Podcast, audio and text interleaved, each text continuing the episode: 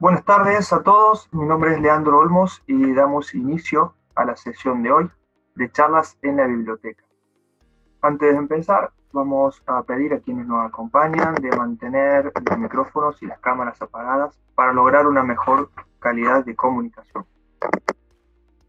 En la biblioteca tiene lugar los días martes a las 4 y 30 de la tarde, hora de España, y es un espacio para comentar temas de interés sobre la producción y post cosecha de frutas, hortalizas y ornamentales, y también sobre la alimentación saludable. El video y podcast de cada charla se encuentran disponibles en la pestaña Las charlas del portal bibliotecahorticultura.com.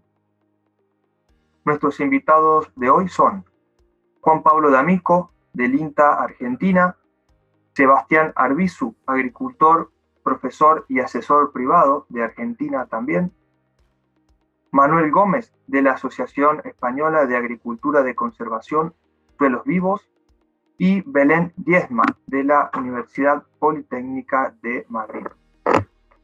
Hoy trataremos varios temas. Uno de ellos es horticultura de conservación, siembra directa de hortícolas en Argentina y situación en España. Y qué investiga el grupo de post cosecha de la Universidad Politécnica de Madrid. En el caso de preguntas eh, para, los, para quienes nos acompañan, por favor utilizar el chat de la reunión y allí cada ponente irá respondiendo en la medida que pueda.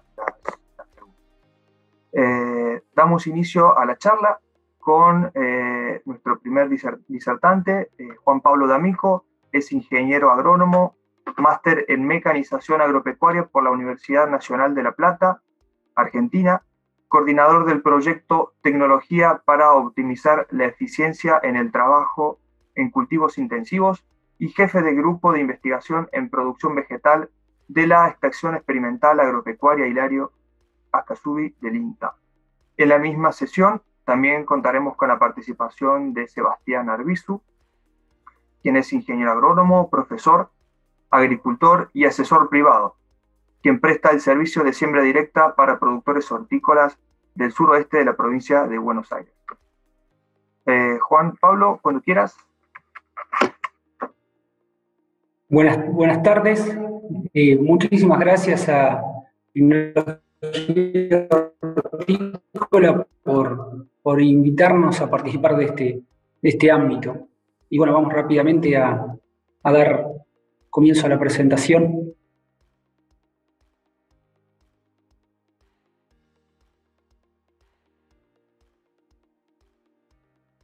Bueno, vamos a comentar un poco cuál es nuestro trabajo, nuestras experiencias en siembra directa, labranza cero, en la producción de, hortalizas. Fundamentalmente vamos a hablar de lo que es la producción de, de zapallos de calabazas. Una pregunta que cabe es por qué es necesario implementar la, agricultura de conservación de suelos y esta respuesta está dada por la alta degradación que han tenido los suelos en, nuestro país, fruto de las prácticas eh, convencionales con paquetes tecnológicos que tienen una alta intensidad y frecuencia de laboreo. Fundamentalmente eso se vio por la degradación de los suelos, fruto de la erosión, tanto hídrica como eólica, y la pérdida de gran cantidad de material de acaparable y de fertilidad del suelo. En la, producción, eh, los principales, digamos, algunos de los principales impactos son la caída del rendimiento de los cultivos, la mayor necesidad de riego por el movimiento del suelo y la pérdida de agua, el aumento de la cantidad de labores que necesita hacer un productor para intentar remediar esa degradación del suelo y esa condición física degradada, sumado a otros eh, factores, todo eso redunda en un mayor costo de, producción en general. Cabe un desafío entonces que es desarrollar tecnología para producir conservando el medio ambiente, el, principal, el capital que tienen los productores, que es el suelo, y un desafío mayor aún que es producir restaurando el medio ambiente donde se trabaja y eso también tiene hoy eh, distintos beneficios eh, en función de la captura de carbono y otras, y otras herramientas que hay a nivel global. En la Argentina, los sistemas conservacionistas tienen una gran difusión en la práctica de la producción de cultivos extensivos, tanto en granos como en fibras como en forrajes. Eso nos hace que nuestro país sea un país líder en, lo que denominamos la siembra directa. E, ese desarrollo no se vio eh, impactado en los cultivos intensivos, fundamentalmente la horticultura, donde todavía, independientemente del nivel tecnológico que tengan los productores, no hay prácticas conservacionistas desarrolladas. Entonces cabe la pregunta si es posible aplicar estas prácticas conservacionistas en cultivos hortícolas. Ahí fue donde empezó nuestro trabajo a desarrollar eh, inicialmente con los cultivos eh, como el zapallo, eh, la cebolla y el ajo. Hoy vamos a hablar fundamentalmente del zapallo. Los pilares fundamentales que tiene la, labranza cero, la siembra directa, es la no disturbación del suelo por labranza o una disturbación mínima y de ser necesario eh, que sea lo, más posible circunscrito a la línea de cultivo, dejando sin remover, sin labrar la entrelínea. El mantenimiento de una cobertura vegetal, ya sea por eh, restos de las cosechas anteriores o por la inclusión de cultivo de cobertura. Y acá cabe la aclaración de que es importante de que estemos hablando de cultivos que hayan sido implantados en ese suelo y no coberturas vegetales dispersadas, eh, por decirlo de alguna manera, artificialmente en el suelo a modo de mulch. Es importante que la cobertura sea fruto del cultivo, tanto del rastrojo como de un cultivo de cobertura, que actualmente ese nombre de cultivo de cobertura ha cambiado conceptualmente a cultivo de servicio. La inclusión de rotaciones fundamentales sobre, en todos los sistemas productivos, pero en, en estos sistemas de no labranza es mayor todavía, y una fertilización equilibrada para la reposición de nutrientes. En cuanto a la labranza, eh, como comentaba recién, es importante la no remoción del suelo y en el caso de ser necesario una remoción circunscrita a la línea de siembra, eso puede ser importante como una buena opción para la realización de fertilización profunda de base, eh, para el uso de herbicidas preemergentes y también es una gran ventana para la emergencia de malezas en la línea de cultivo, que es la peor condición para la competencia con el cultivo.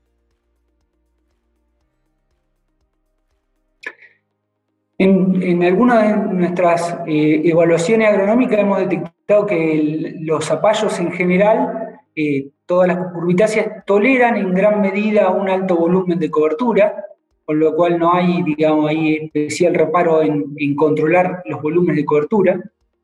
En el caso de que sean rotaciones hortícolas puras, sin inclusión de cultivos extensivos o de otro tipo, es necesaria la inclusión de cultivos de cobertura, ya sea por la relación carbono-nitrógeno que tienen estos, estos restos vegetales que se degradan muy rápidamente, o por volumen, el escaso volumen de material que remanente después de la cosecha. Eh, la rotación eh, agrícola eh, observa una alta supresión de las malezas que en algunos casos permite prescindir de herbicidas o retrasar en gran medida el inicio de los controles. Para el servicio, como decía, como se le denomina hoy al cultivo, tanto rastrojo como el cultivo de cobertura, para, este, para la función que cumple en el sistema agrícola bajo esta técnica de cultivo es tan importante la cobertura como la masa de raíces que se generan en, el subsuelo, por, por el efecto que tiene la generación de macroporos y en la contención del suelo. También hemos evaluado la posibilidad de que, dado que los zapallos se cultivan en interfilares anchos, la posibilidad de que ese cultivo de cobertura sea un cultivo, en este caso de grano, y pueda ser llevado a cosecha dando lugar a lo que se denominan los cultivos de relevo. En este caso las, las imágenes muestran un cultivo de trigo que fue, digamos, secado con herbicida, pero también se puede secar con, mecánicamente con rolo, donde se intersembró el cultivo de zapallo, luego se cosechó el trigo, dando lugar a un aprovechamiento de alrededor de 10 meses de la infraestructura de riego por goteo enterrado que tiene este lote y a una cosecha de 1,5 veces la superficie, porque se cosechó la mitad de la superficie de trigo y toda la superficie de zapallo en alrededor de 10 meses.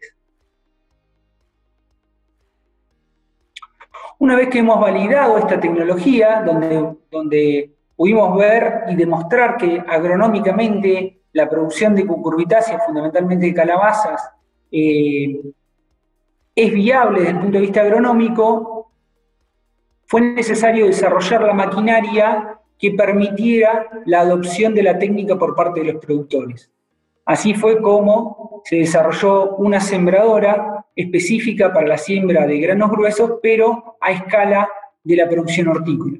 En este caso, se trata de una sembradora de granos gruesos, con fertilización eh, en la línea de siembra, con un tren de siembra eh, específico de siembra directa, con una cuchilla labradora de surco o un agresurco eh, y un conformador adaptados a estas condiciones de no labranza. Además, la máquina permite la colocación de la cinta de riego a distintas profundidades y un dosificador neumático monograno con asistencia eléctrica para la succión. Como puntos relevantes para poder tener éxito en el cultivo bajo no labranza, es importante anticipar el manejo del lote al momento del cultivo. Nosotros hablamos de que no hay cultivos en condiciones de no labranza o labranza cero. Hay lotes o campos bajo esa condición. Y ahí cambia totalmente la ecuación para el productor de cómo es el manejo del lote y no del cultivo. Eh, luego, eh, otro punto importante es realizar un buen barbecho, eh, un barbecho químico, reducir al mínimo la cantidad de labores, concentrar la aplicación de agua en el caso de zonas de regadío, tanto para aplicar el agua y no favorecer las malezas de la entrelínea, como en el caso del fertirriego, también concentrar la fertilización en la línea de cultivo, y prestar especial atención al control de malezas, en general y en particular las que son las malezas de hoja ancha. Nosotros siempre decimos que con la siembra directa, con la labranza cero, es, el productor trabaja menos, tiene menos eh, trabajo en el campo porque se reducen en gran número las labores, pero tiene que tener una mayor planificación de todos los ciclos productivos que van a intervenir en la rotación en esos sitios que son manejados sin labranza. Los resultados de estas experimentaciones, que llevan ya más de cinco años, son muy promisorios. El cultivo tiene rendimientos superiores a los que se puede obtener en condiciones de labranza convencional y riego gravitacional, o sea, la conjunción de la labranza cero y el riego eh, presurizado incrementa sustancialmente los rendimientos la cantidad de labores tractomecanizadas se reduce de eh, alrededor de 12 labores tractomecanizadas que se hacen en una producción convencional en la Argentina, se reduce a 4 labores tractomecanizadas, fundamentalmente la implantación del cultivo y el control químico con pulverizadora de, malezas. La reducción de la mano de obra también es muy importante, eh, sobre todo porque se reducen o se minimizan las, las carpidas manuales, em, y el consumo de combustible es equivalente a lo que sería un riego presurizado respecto a un riego, gravitacional. El ahorro de combustible por la supresión de, las labores tractomecanizadas equivale al combustible que se utilizaría en riego. Lo, ponemos, lo hablamos en combustible, pero se puede medir en cualquier unidad, puede ser también eh, llevarlo a electricidad.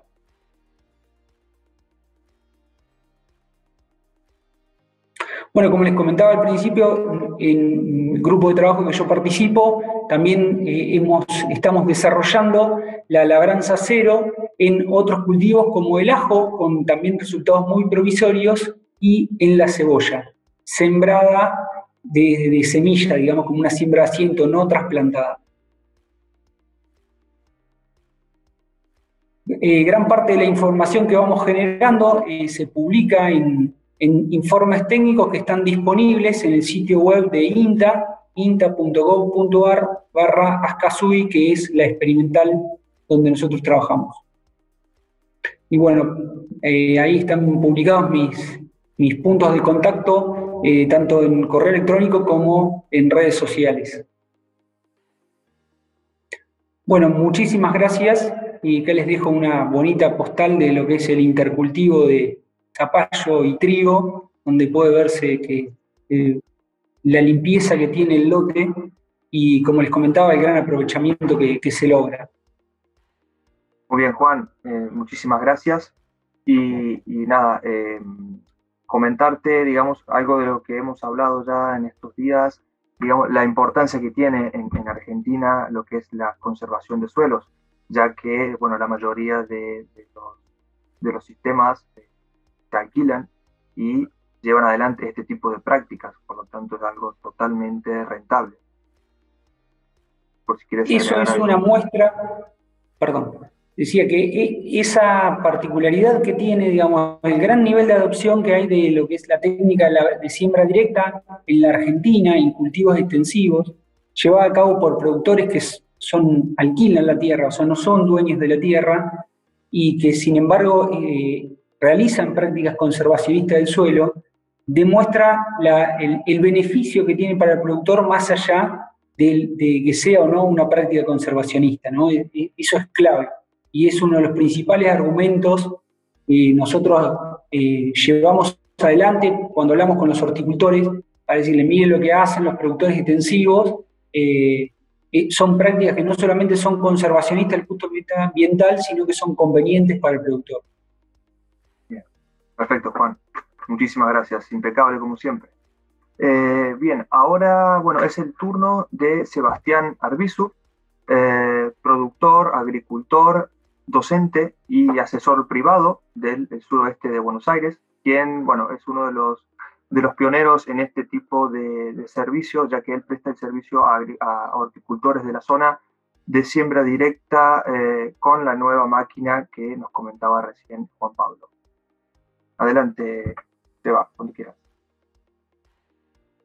¿Qué tal? Buenas tardes. Muchas gracias por este espacio y por escucharme en los minutos que vienen. Les voy a contar brevemente que la misma sembradora que diseñó Juan la Minga Especial 02, eh, tengo la suerte de, prestar, de hacer prestación de servicio en el Valle Bonaerense del Río Colorado, en los partidos de Villarino y Patagones, donde estamos acostumbrados a regar de manera complementaria, eh, acotados por las isoyetas de 450 y 530 milímetros, donde acumulamos una evapotranspiración promedio de aproximadamente 1100 milímetros.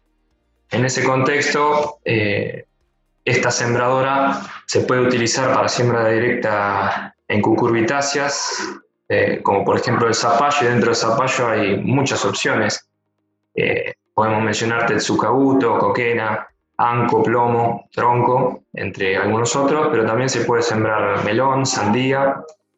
Tiene la versatilidad también de ser utilizada como machera en producciones de girasol semilla o también choclo híbrido super dulce o también leguminosas. Eh, esa distribución neumática que tiene permite evitar inconvenientes con los eh, dosificadores a placa y gatillo anteriores que tienen bastantes inconvenientes eh, con el tema de calibrado y uniformidad de la semilla. yo, por ejemplo, mezclé polinizadores de plomo adentro de, de la semilla de Tetsukabuto y el dosificador sigue con alta eficiencia, sin doble golpes. Bueno, esto es una novedad en la zona y en el país y vamos a tratar de, compartirla y de difundirla. Bien, las características de la máquina, para redondearlo, también lo que contaba Juan, es tiene una construcción fiable y sencilla, de bajo o muy bajo mantenimiento, con multiplicidad de regulaciones tanto para la siembra de precisión como para la fertilización. Tiene un enterrado superficial de la cinta de bateo y un alto desempeño en distintas condiciones de estructura física del suelo y del rastrojo. Eh, la sembradora permite combinar la labranza conservacionista, el riego de precisión junto a la bonanza del fertirriego y la siembra de precisión en un contexto en donde se carece de registros de herbicidas latifolicidas, posemergentes en zapallo y otras cucurbitáceas. Esto resulta en un aumento de la eficiencia del uso del agua, en una drástica disminución de competencia frente a malezas, en un aumento del rendimiento y la calidad de la producción. Y es un, detalle la calidad porque no se aumentan costos extra luego, por ejemplo, de lavar el, fruto de zapallo porque tenga manchas de tierra o de barro, porque la cobertura mantiene a los frutos limpios y sin daño. Y finalmente, también el resultado es la reducción de labores culturales que mencionó Juan. Bueno, acá les doy un, breve videito de cómo funciona la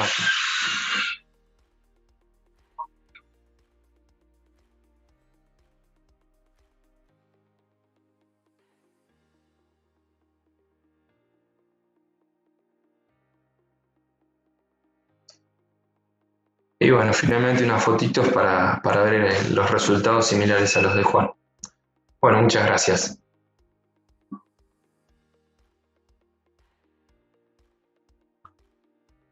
Muy bien, Seba, muchísimas gracias.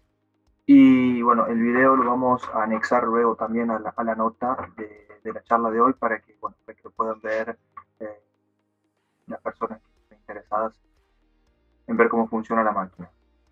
Eh, ahora el turno es de Manuel Gómez, ingeniero agrónomo y responsable técnico de proyecto de la Asociación Española de Agricultura de Conservación de los Vivos. Manuel nos va a comentar cómo es la actualidad actualmente, digamos, aquí en España y, bueno, a ver qué novedades tiene al respecto. Manuel, cuando quieras. Buenas tardes, Leandro. Eh, ante todo, pues agradecer la invitación que, habéis hecho a la Asociación Española de Agricultura y Conservación para participar en eventos de este tipo, eh, puesto que nos parece muy interesante eh, el hecho de difundir pues, técnicas nuevas y adaptaciones que, se van haciendo y más si cabe de, de gente tan experimentada y con tanto conocimiento como, como son los técnicos, los investigadores y agricultores de Argentina. Eh, para comentarlo brevemente, bueno, la Asociación Española de Agricultura y Conservación se fundó en 1995 por parte del interés que había entre ciertas personas, pues, agricultores, investigadores, eh, algunos profesores de la universidad y eh, con el afán de divulgar y extender las prácticas de agricultura y conservación que ya eh, se conocían eh, sobre todo en, América y, como referente teníamos, pues, entre otros, a, Argentina y eh, se, pues, bueno, se comenzó a difundir por España. después de 25 años no hemos conseguido tener todavía el, éxito que, que hay en Argentina, pero sí que se ha avanzado de tal manera que las principales técnicas de agricultura y conservación, como son la siembra directa en cultivos herbáceos extensivos y las cubiertas vegetales en cultivos leñosos, pues van teniendo cada vez más aceptación. En cultivos leñosos, eh, aproximadamente el 25% de, de, digamos, de las estadísticas de los cultivos analizados, pues ya tienen eh, cubierta sobre el suelo. Y en cultivos herbáceos extensivos, pues la siembra directa está menos, menos extendida, pero ya eh, está en torno a las 700, 700 y pico mil hectáreas, que suponen el, más del 10% de la superficie de los cultivos, eh, digamos, que entran en, este tipo de estadísticas. Eh, hay que decir que, bueno, los condicionantes que, tenemos, que tenemos en España hacen que, que aún la introducción de la siembra directa en cultivos hortícolas pues no sea tan tanto como desearíamos. Si bien es verdad que hay algunos eh, agricultores que, han implantado la siembra directa con, éxito, pero aún, aún nos queda mucho por hacer y ejemplos como el que nos trae, nos trae hoy con, bueno, con Juan Pablo y, Sebastián, pues son eh, unos ejemplos que a, seguir, ¿no? Porque se, eh, si hay interés, se buscan las soluciones y, y siempre hay alguien que, tiene la llave de, cómo solucionar problemas técnicos. otro, otro tema, eh, aparte del tema técnico, pues ya entraríamos en el tema, eh, digamos, de las condicionantes eh, administrativas o, de normativa o política, que también, pues bueno, desde la asociación, al igual que otras organizaciones, pues intenta eh, de alguna manera que se promocione y que se incentiven este tipo de prácticas que claramente son beneficiosas eh, para el medio ambiente, eh, para el suelo y, después de un periodo de adaptación son perfectamente viables económicamente para el agricultor.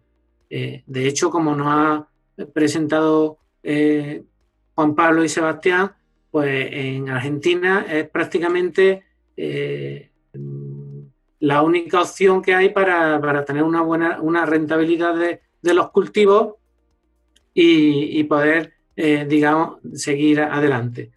Eh,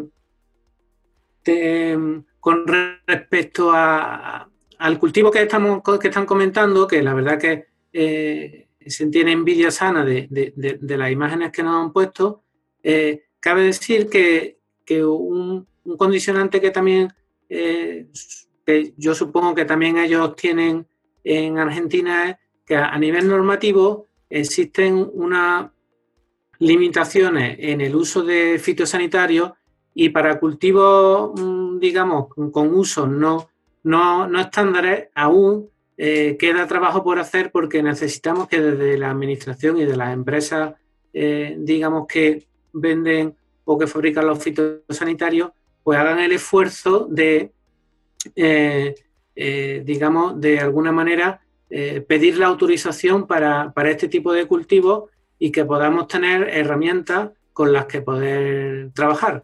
Hemos estado comentando estos días los fitosanitarios, por ejemplo, que, hay a nivel de, España permitidos en, calabaza, en las cucurbitáceas, y, por ejemplo, en el tema de herbicidas he visto solo tres materias activas. El glifosato, eh, el ácido pelargónico y la clopiral, clopiralida. Y la verdad que, en, este, en este aspecto pues, es necesario tener más, herramientas eh, para no depender solo de, tres materias activas o de, digamos, de tres productos. Y, bueno, mm, si tenéis algún comentario o alguna... Eh, ah, sí, una cosa que quería comentar es que, bueno, como sabéis, eh, se está debatiendo ahora a nivel del ministerio y a nivel europeo todo el tema de, los, de, la nueva política agraria y, los ecosquemas. Cabe decir que entre los borradores que actualmente se están debatiendo están ecosquemas en los cuales se hace referencia directa a la, tanto a la siembra directa como a los cultivos eh, cubierta en, leñoso, ¿vale? Entonces, cabe esperar que, en los próximos meses eh, este debate se, finalice y, tengamos alguna buena noticia en, un apoyo más directo por parte de la Administración a, lo que es la, siembra directa eh, en los cultivos en España y por ende en Europa. Sin más, eh, cualquier cosa o comentario eh, queda a vuestra disposición. Muchas gracias, Leandro. Muy bien, Manuel, muchísimas gracias a ti por la, por la presentación y bueno, sí, por supuesto que es muy importante esto que resaltaba al final, lo de el acompañamiento por parte del gobierno en, estas políticas de, de, agricultura de conservación, ¿no es cierto? Y que esperemos recibir buenas noticias en los, en los próximos meses. Eh, bien, continuando con la charla, eh, nuestra última ponente del día de hoy, Belén Diezma, doctora ingeniera agrónoma por la Universidad Politécnica de Madrid, profesora titular del Departamento de Ingeniería Agroforestal de la Universidad Politécnica de Madrid e investigadora del Grupo de Investigación Técnicas Avanzadas en Agroalimentación. Belén nos va a comentar brevemente también lo que está haciendo hoy en día en la Universidad Politécnica de Madrid y, bueno, cuáles son las novedades. Así que, Belén, cuando quieras, muy bien, eh, muchas gracias. Eh, en primer lugar, buenas tardes a todos y me gustaría empezar como mis predecesores dando las gracias a la organización de estos encuentros por hacerme partícipe de los mismos y permitirme introducir brevemente a mi grupo de investigación, que rompe un poco la línea que llevamos manteniendo en el encuentro. Mi grupo de investigación es el Laboratorio de Propiedades Físicas y Tecnologías Avanzadas en Agroalimentación que está escrito en la Escuela Técnica Superior de Ingeniería Agronómica, Alimentaria y de Biosistemas, antiguamente la Escuela de Agrónomos de la Universidad Politécnica de Madrid. El grupo, dirigido en la actualidad por la profesora Lourdes Lleó, inició su andadura hace más de 30 años de la mano de eh, la hoy catedrática emérita Margarita Ruiz Altisén, centrando su actividad en el ámbito del manejo de los productos hortofrutícolas en recolección y en poscosecha. En aquel entonces se trataba fundamentalmente de determinar las propiedades físicas de estos productos para optimizar su manejo según su susceptibilidad y clasificarlos según sus niveles de calidad. Con el paso del tiempo, esa primera línea de actividad se ha ido ramificando y a medida que se han ido incorporando, nos hemos ido incorporando investigadores de diferentes áreas de conocimiento, la actividad se, se ha ampliado abarcando líneas y proyectos que están dirigidos a otros productos agroalimentarios y a otros sistemas de producción. De esta manera, el conocimiento del grupo sobre los fundamentos de tecnologías, siempre con vocación de tecnologías de bajo coste, que sean no destructivas y, cada vez más apoyándonos en las tecnologías de la información, ha permitido la supervisión de productos, procesos, máquinas e incluso animales en el ámbito de la agroingeniería. Eh, estas menciono un par de, como ejemplo, un par de estas líneas, digamos, más novedosas, como son las que están centradas en la agricultura de precisión o en el estudio de las energías renovables en el ámbito eh, rural. Y para ilustrar nuestra actividad eh, más relacionada con post cosecha, me voy a referir aquí a dos grandes tipos de tecnologías.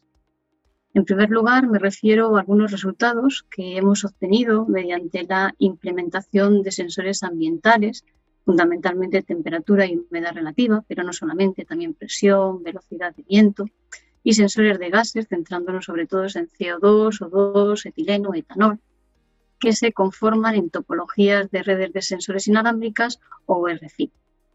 Y en una sucesión de proyectos se han venido desarrollando y probando sensóricas variadas para hacer la supervisión multidistribuida. esto es, eh, sensores colocados en muchos puntos del volumen a analizar y en continuo, lo que quiere decir que con una alta frecuencia de adquisición, en ocasiones segundos o minutos. Hemos supervisado así cámaras frigoríficas, contenedores de transporte en transportes transoceánicos o por carretera, o hemos supervisado procesos como el deshidratado de frutas o la fermentación de, café, por ejemplo. Y se ha conseguido identificar así puntos críticos en cuanto a condiciones de temperatura o en cuanto a condiciones de concentraciones de gases en el almacenamiento o en los transportes frigoríficos. Y es también reseñable cómo a partir de los sensores típicos de temperatura y humedad relativa se han conseguido eh, modelizar sensores inteligentes que me dan, por ejemplo, los valores de entalpía y hemos podido así detectar problemas en el funcionamiento de los equipos de frío que, han, que iban dando lugar a aumentos en el consumo energético. Creo que también es reseñable el haber puesto de manifiesto los acusados gradientes de temperatura que se producen en ciertos procesos, como el que, el que me refería anteriormente, de los procesos fermentativos del café.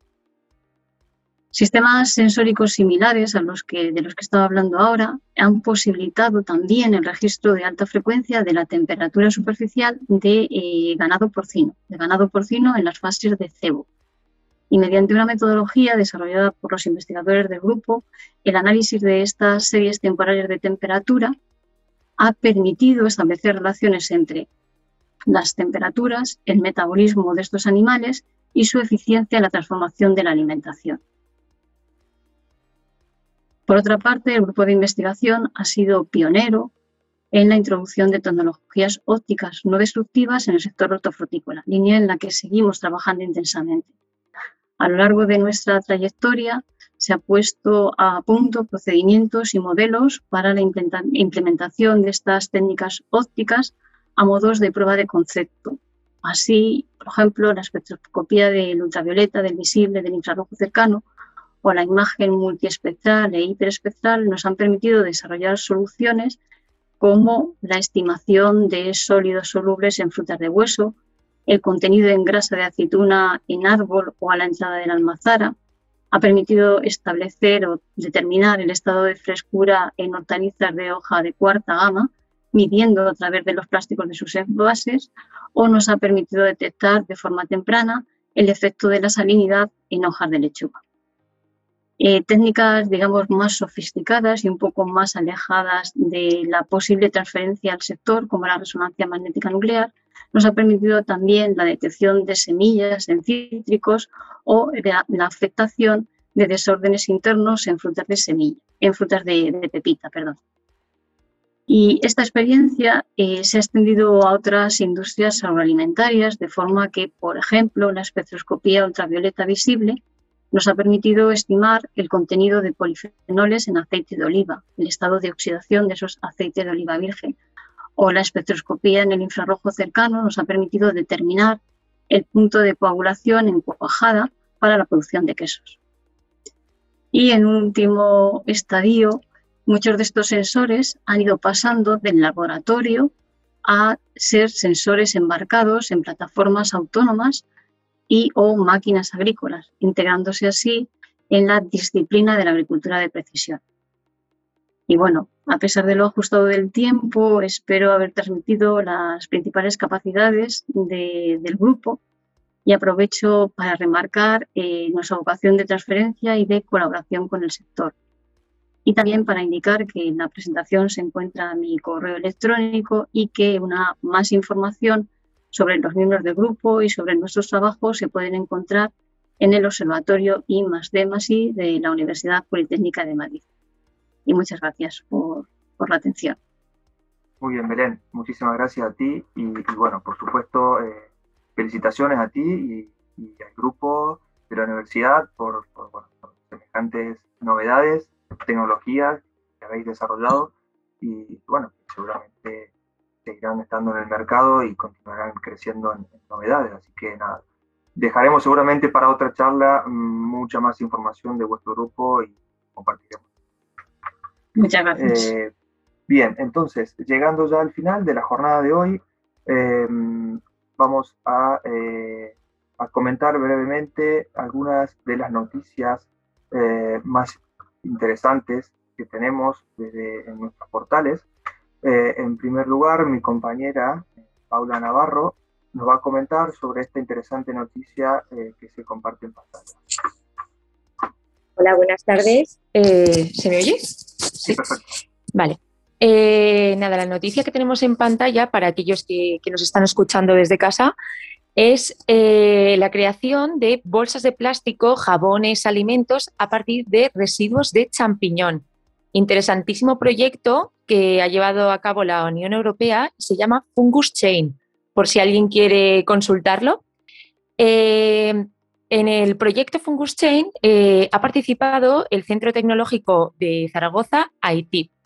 Eh, ellos han sido algunos de, los creadores, digamos, de, estas ideas Y es muy interesante cómo partir de una cosa que siempre ha sido un residuo, hacen productos eh, totalmente íntegros, porque eh, de un solo kilogramo de, champiñón cultivado, el 25% se desecha como residuo. Entonces, el 25% es una gran parte de champiñón y es muy buena manera de utilizar el gran porcentaje proteico que tiene este producto. Eh, de esta manera eh, están haciendo, aparte de jabones, bolsas, tal, también están haciendo eh, alimentos multiproteicos para personas mayores. Campo muy interesante en el cual seguro que a partir de ahora, con todo el tema de la bioeconomía circular, va a revolucionar todo esto con el proyecto de Fungus Chain. Muy bien, muchas gracias Paula. ahora es el turno de mi compañera Alicia Namesni, nos va a comentar sobre estas noticias. Hola, buenas tardes a todos. Eh, en esta noticia, que es de una empresa que es especialista en la conservación de frutas y, perdón, de frutas y hortalizas, pero en particular de, hortalizas subterráneas, patatas y cebollas sobre todo, eh, ellos lo que proponen, y es una noticia de esta semana, es eh, la utilización de luz verde para evitar el enverdecimiento de las patatas. Sabéis que las patatas con luz eh, natural cogen colores verdes que provienen de la solanina, que es un compuesto indeseable, y de esta forma, utilizando luces eh, de color verde que ellos comercializan a través de su tienda online, podemos evitar que las patatas eh, almacenadas durante tiempo tengan problemas de calidad.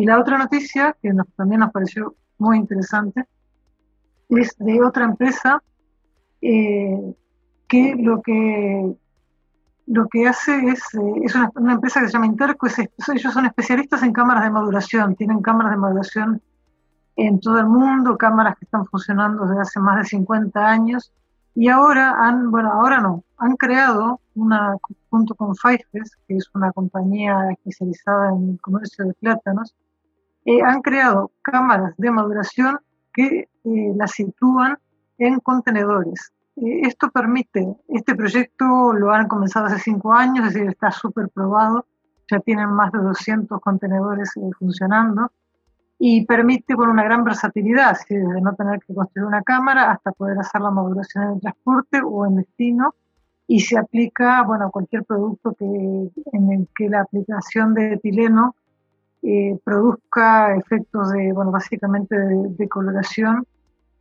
como es el caso de, los plátanos sobre todo, en otros casos se produce un poco de ablandamiento o inclusive de desvalización.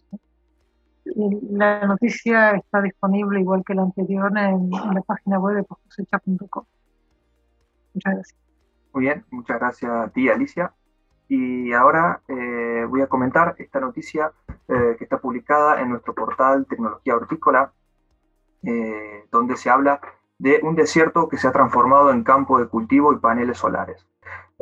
esto ocurre en China, donde empresas y grupos tecnológicos han desarrollado 107 kilómetros cuadrados de desierto, lo han transformado literalmente en campo de cultivo.